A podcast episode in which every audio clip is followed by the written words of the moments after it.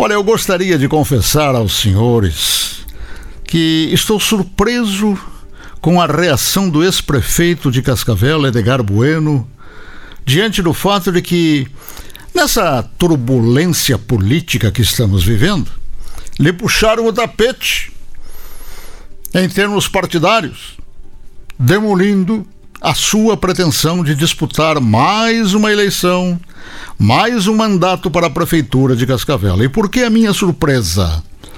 É que Edgar parece que decidiu ignorar que está submetido, que está habitando a uma área na qual as ciladas, as emboscadas são tão comuns quanto tomar chimarrão, mesmo junto àqueles que não nos inspiram confiança. E se só isso não bastasse, o ex-prefeito quer me parecer poderia, olha, poderia bem ajustar-se àquela velha recomendação que ensina em jargão popular que o bom cabrito não berra.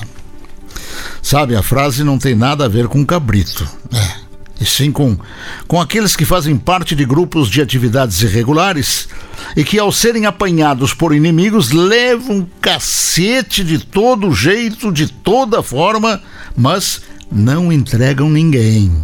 Ficam quietos, apanham quietos, ou seja, não berram. Por isso, naquelas rodas de atividades nada aceitáveis, recebem o apelido de cabrito e, como o recomendado, apanham, mas não berram.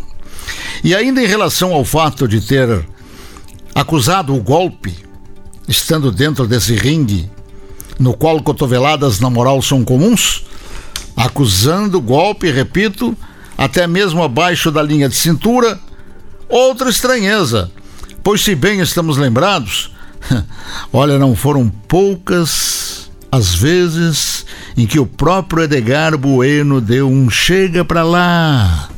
Em muitos até amigos, amigos e companheiros do passado, que guardam dele um sentimento de profunda mágoa até hoje.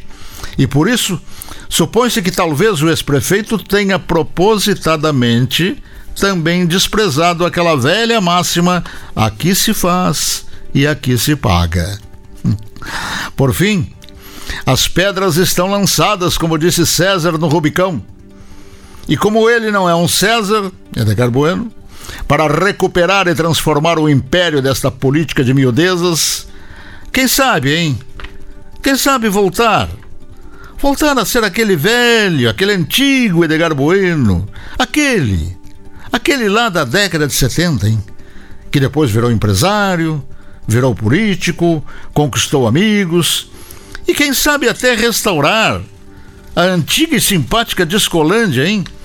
O que com toda certeza, voltando ao seu mundo antigo, voltando a ser o que era, quem sabe até se tenha o grato prazer de reviver aquele prazeroso e antigo e também saudável hábito de juntos tomar-se o velho e saboroso chimarrão em meio às fofocas inocentes, mas bem-humoradas, lembrando os amigos e esquecendo essas puxadas de tapete que também praticou e, infelizmente para ele, agora levou.